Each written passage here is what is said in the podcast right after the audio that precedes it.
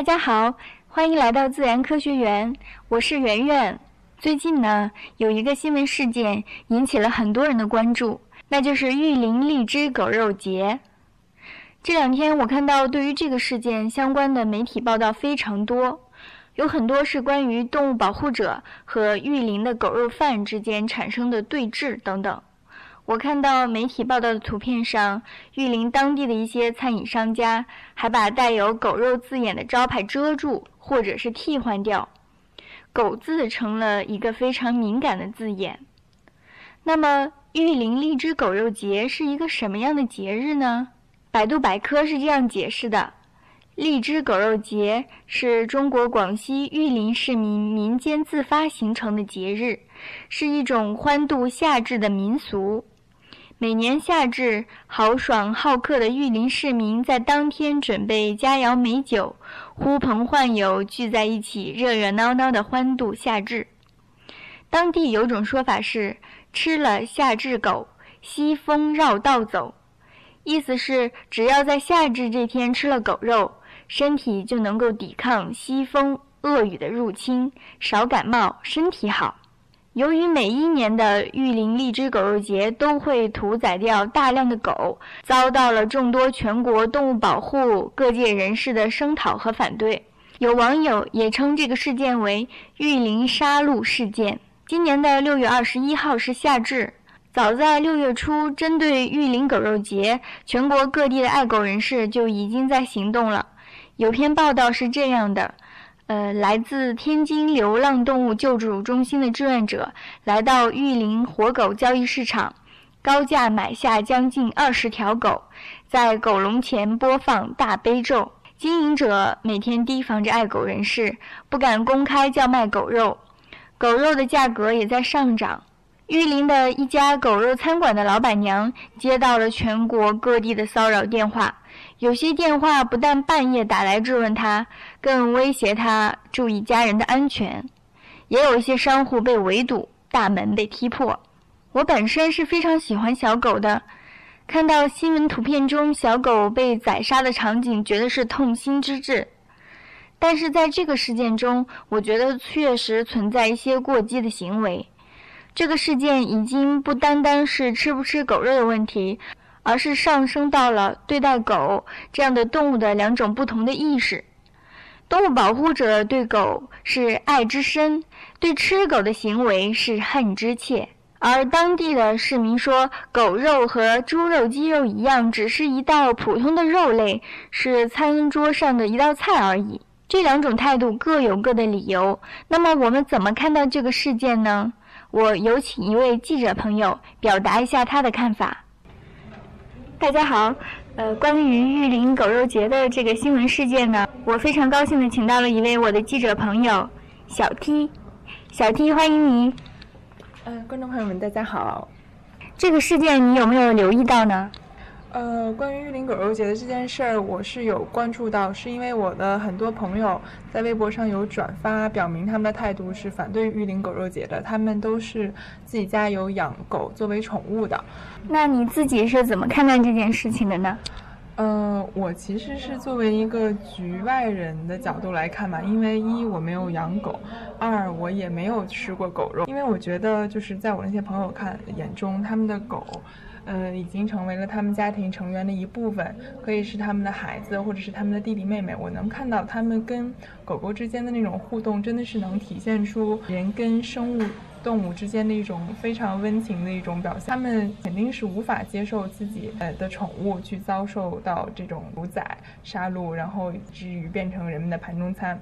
所以我觉得，嗯，作为爱狗人士，他们反对这件事情是可以理解的。但是我也关注到有一些人因为这件事情而。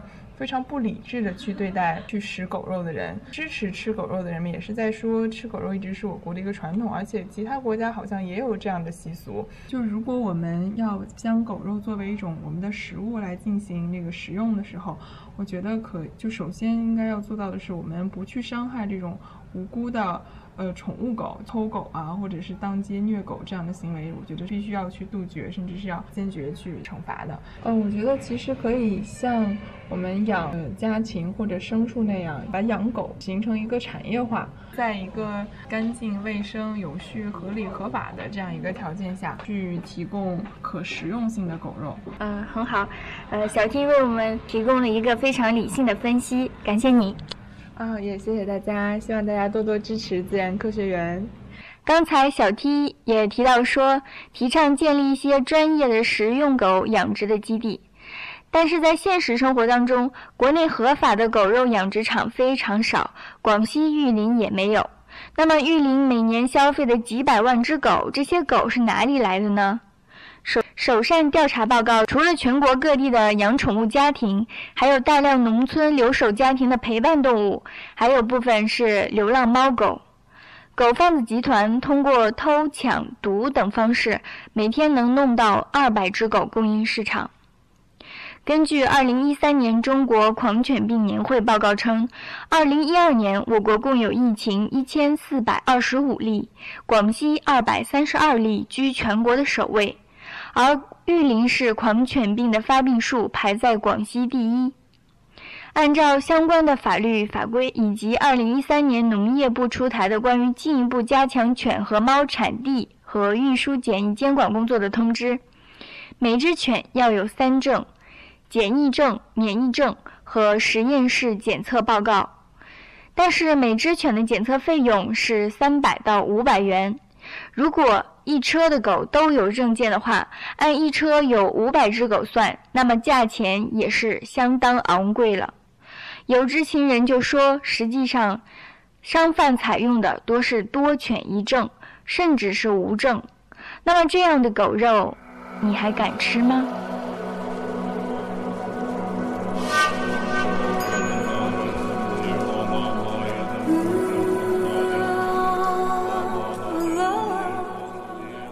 那我就和大家聊聊狗。狗与马、牛、羊、猪、鸡并称六畜。狗是一种很常见的犬科哺乳动物，是早期人类最早驯养的动物，也是饲养率最高的宠物。根据联合国的统计，全球狗的数量约有六亿只，我国大约有两亿只。我们都知道，狗的听力非常好。它可以辨别非常细小的声音，或者是高频率的声音，而且对声源的判断能力也很强。晚上，它即使睡觉也保持着高度的警觉性，对一公里以内的声音都能够分辨清楚。它的听觉能力呢，可达到十二万赫兹，是人类的六倍。它能感到的最远距离大概是人的四百倍。狗对于声音方向的辨别能力也是人类的两倍，能辨别三十二个方向，完全可以做到眼观六路，耳听八方。狗大体上可以分为工作狗和宠物狗两种。工作犬呢，目前有警犬、导盲犬、缉毒犬、猎犬等等；宠物狗有泰迪熊、哈士奇、萨摩犬、松狮犬等等。不管是工作犬还是宠物犬，大部分狗都有一种忠诚的秉性，深受我们人类的喜爱。我给大家推荐一部电影，名字叫《忠狗八公的故事》，它改编自1933年发生在日本的真实的故事。1987年拍成日本的电影，这个片子当年在日本引起了轰动。2009年，这个片子的美国版本上映，在中国这部电影也非常有名。我记得三年前看这部电影的时候，我被感动得一塌糊涂。故事讲述的是大学教授上野养了一条小狗，取名八公。每天早上，八公会把教授送到车站，傍晚再去车站接教授一起回家。然而不幸的是，有一天教授因病辞世，再也没有回到车站。但是八公始终相信教授一定会回来，他每天依旧按时等在车站，直到生命结束前那个风雨交加的一夜，他的眼睛里还是充满着从未改变过的期待。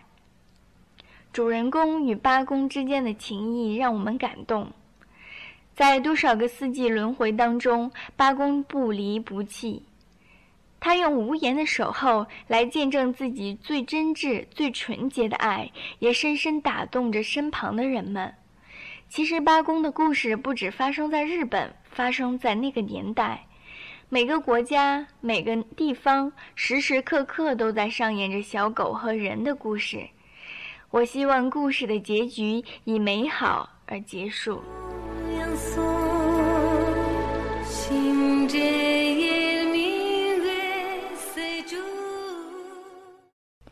我发现，在北京的有些小区里面，狗的数量非常多。尤其是老人多的小区，狗非常常见，而且大多是小狗。年轻人多的小区，大型犬非常流行。那么，面对我们身边这么常见的动物，有什么问题我们不太注意到呢？今天我请到了一位我的记者朋友，让他来和大家聊一聊。大家好，我非常开心的请到了我的一位记者朋友小明。小明你好。你好。你之前有没有采访过有关狗的一些呃选题呢？呃，我在二零一三年九月份曾经写过一个就关于这种大型的呃烈性犬类伤人的这个事件的一个选题。当时是采访了一个一名高级训犬师以及关于犬类管理方面的一些社区的工作人员。你当时为什么想要做这个选题呢？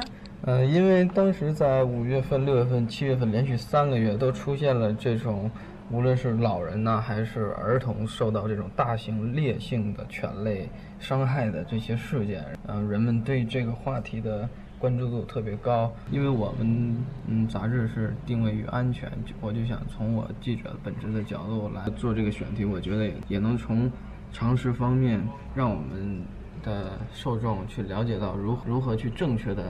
呃，豢养这种大型烈性犬类，以及面对它这种大型犬类是如何更好的保护我们自己。哦，也就是说，你这篇文章主要关注的是一些大型犬类，是吗？对，因为大型犬类可能更具有这种伤害性，对我们造成的伤害可能更加严重。哦，在我熟悉的一些小区里面，呃，有好多人养的狗都都是大型犬。金毛呀、哈士奇什么的，但是我们一般人对于大型犬的危害性方面可能重视还不不太够。你在采访当中有什么新的发现吗？嗯，我在采访的过程当中呢，其实明确了这样一个概念：大型犬也分温和类的和烈性的，就是性子比较刚烈的那种，特别暴躁。所以我们应该区分这种。你你像你刚才提到的金毛与哈士奇，其实它属于性格比较温和的。是比较常见的，作为工作犬出现在就是各种场合。但是你像那些比特犬、杜高犬这种，这种体型可能还没有哈士奇或者金毛大，但是它们又比我们小养的那种小型的伴侣犬泰迪啊，或者说嗯斗呃小型的那种斗牛犬呐，这种伴侣犬还要大。但是它的性格非常刚烈，特别凶猛，会对儿童、老人这种就是。自我防御能力比较差的人，一旦形成进攻，就会造成特别大的这种伤害，它的危险系数也也相当高。所以说，嗯，我们应该区分出哪种狗是带有危险性的，哪种狗是应该远离的。那么，据你了解，那个烈性犬当中最具危险性的是哪种犬类？有没有一个大致的一个排名呢？嗯，从我通过我采访的那位王姓王的高级训犬师来讲，他给我介绍的就是一些应该说是不是非常普遍的。但是你像我们熟知的这种藏獒、德国牧羊犬，还有比特犬和杜高犬这几类，几乎是嗯不相上下的。他们的这种危险程度，虽然他们非常听命于主人，但是一旦他们受到了威胁，或者说他们。想要对人发起一个进攻，他们从他们的体型啊，或者他们的牙齿锋利程度啊，以及他们的力量各种方面来讲，他们对即使是一个健康的成年的男性来说的话，也是造成的伤害会非常大。那我们平常碰到一些大型的犬，或者是本身饲养犬的时候，需要注意些什么呢？如果我们是作为陌生人，是会遇到这种大型的犬类，当然就是不要。过于亲近，即使是那些特别温和的，也也也不能轻易的就去触碰它呀，或者是去跟它一起玩闹啊，因为这样它们，因为它们体型非常大，它们的爪子啊，或者说牙齿都非常锋利，它们即使是跟你特别友好的疯闹的时候，也也可能对你造成一些划伤，所以说我们应该尽量就要是远离。嗯，第二个就是说，应该尊重它的这些习性嘛，不要同它的对它的主人或者对它的领地造成一种威胁，让它认为你是不友好的。如果是我们饲养这种大型犬类呢，也是从了解它的习性出发。第二就是对他人的这种负责的态度，出去不能说，即使它特别对你特别听话，但是它可能不听别人的话，所以你就要给它配那个防止张嘴的那种口笼，或者说。嗯，把它控制在一个安全的区域之内，不要让它主动的有有这个去跟别人疯闹，或者说去伤人的这种倾向。那我们在平常碰到大型犬或者本身饲养犬的时候，也是有好多需要注意的东西啊。呃，那据你了解，在小型犬当中，比如说像贵宾犬，饲养这样的犬类有没有什么危险性呢？嗯，其实。从危险性角度来讲，当然就是说把我们咬破来感染这个狂犬病。因为小型犬来讲不会造成这种破坏性的，就是开放性的这种伤口啊、打流血啊这种伤害其实是不常见的。然后我自己本身也养狗，我跟我的女朋友都被我家那只泰迪犬划破了，所以就都打了那狂犬疫苗。其实它是跟你在玩的过程中就会，因为它很小，特别活泼好动嘛。跟你玩的时候不小心就把你划破了，或者把你咬破了一点，所以说其实这个我们也应该注意，就是，嗯，它跟你疯闹，如果你特别放纵它，让它，呃，喜欢它这种活泼的天性，它跟你疯闹，一是能对你造成这种伤伤害，然后可能让你去花费时间去打这个狂犬疫苗。另外最重要的一点就是你带它出去玩的时候，遛狗的时候，因为小型犬。很多人都不会用绳子去拴着它，想让它自由自在的跑玩儿。